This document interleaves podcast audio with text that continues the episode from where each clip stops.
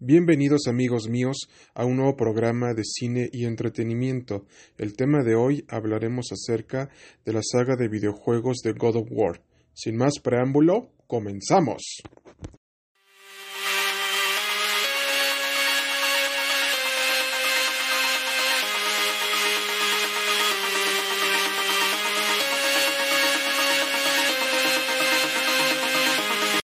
Mis queridos radioescuchas y oyentes, tal vez ustedes no se acuerdan, pero durante los años 2000 salió una saga de videojuegos llamada God of War, la cual trataba acerca de nuestro protagonista Kratos, que quería obtener la venganza en contra de los dioses griegos por haber hecho que él mismo matara a su esposa e hija, y los dioses griegos le comentan que para poder deshacerse de esa maldición, para que borren sus pecados, debe de cumplir ciertos tipos de tareas para que esa maldición se le borre a Kratos completamente.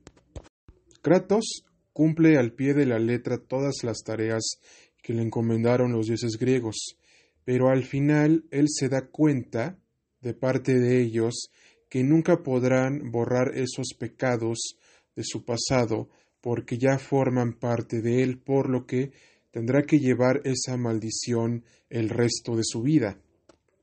Y subsecuentemente, Kratos al escuchar esto, tiene un gran odio hacia los dioses que jura matarlos y exterminarlos de la faz de la tierra, y esta es la premisa de la saga de videojuegos de God of War.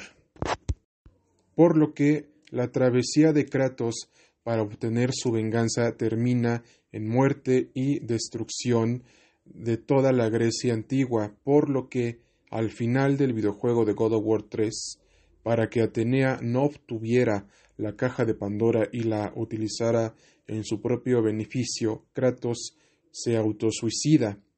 Y muchos nos enteramos después que Kratos había sobrevivido, pero muchos pensamos que no, que no lo había hecho. Entonces vemos que en el God of War 4, que es el nórdico, mm, y les aclaramos que no es un reinicio, sino que es una continuación del tercer juego, Kratos tiene un hijo llamado Atreus, pero aquí se embarcan en un viaje más profundo entre padre e hijo, en donde tienen que combatir a los dioses nórdicos y a toda la mitología nórdica. Y algo en lo que se esforzaron mucho Sony y Santa Mónica Studios era entregarnos un videojuego de God of War que ya no se sintiera más de la mitología griega, sino de la nórdica y que también se tuviera una evolución para Kratos como un personaje ya maduro y ya bastante viejo, por lo que en este videojuego y en la secuela que va a salir para el año que viene se nos presentará ya a un Kratos más experimentado y que también le tendrá que pasar la estafeta a su hijo Atreus para quien para que él sea quien ya lleve la batuta de la saga de God of War.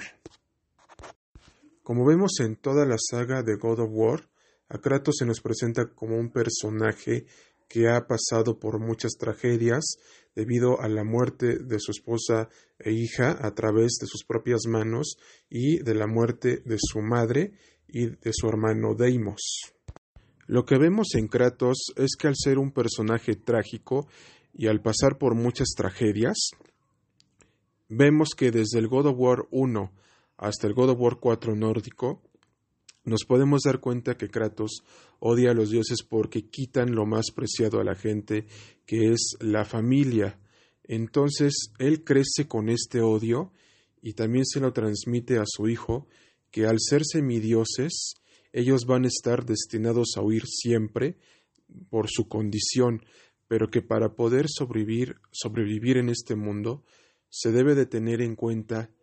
que no importa lo que hagas, nunca podrás escapar de tu pasado y de la maldición que vas a llevar por siempre. Pero lo que sí puedes cambiar es tu vida y tu futuro, ya que God of War, al ser una historia precisamente de tragedias, nos da a entender que siempre hay una esperanza para seguir adelante con nuestras vidas y que no importa lo que pase, siempre debemos de ir por la vida aguantando, aguantando y aguantando hasta lograr nuestras metas, objetivos y sueños, ya que este es el principal mensaje que nos da la saga de videojuegos de God of War. Y es precisamente que, derivado del éxito de esta saga de videojuegos de Kratos, es que esta saga se ha expandido hacia otros medios como en los cómics, en los libros, en los audiolibros y ya se ha confirmado que próximamente se realizará una adaptación del mismo a formato de serie de televisión o al cine de parte de PlayStation Studios, por lo que tendremos mucho God of War durante los próximos años. Y sencillamente a manera de conclusión es que lo que hace especial a esta franquicia de videojuegos son sus personajes y especialmente Kratos porque nos presenta la tragedia de un hombre y la venganza en contra de todo el mundo para poder estar tranquilo y poder recuperar lo que le habían quitado. Y sencillamente con Atreus no piensa dejar que los dioses nórdicos le quiten lo que más ama, ya que la historia de God of War nos habla acerca de la familia, la pertenencia y el amor que uno le puede tener a los hijos. Y sencillamente también les recordamos que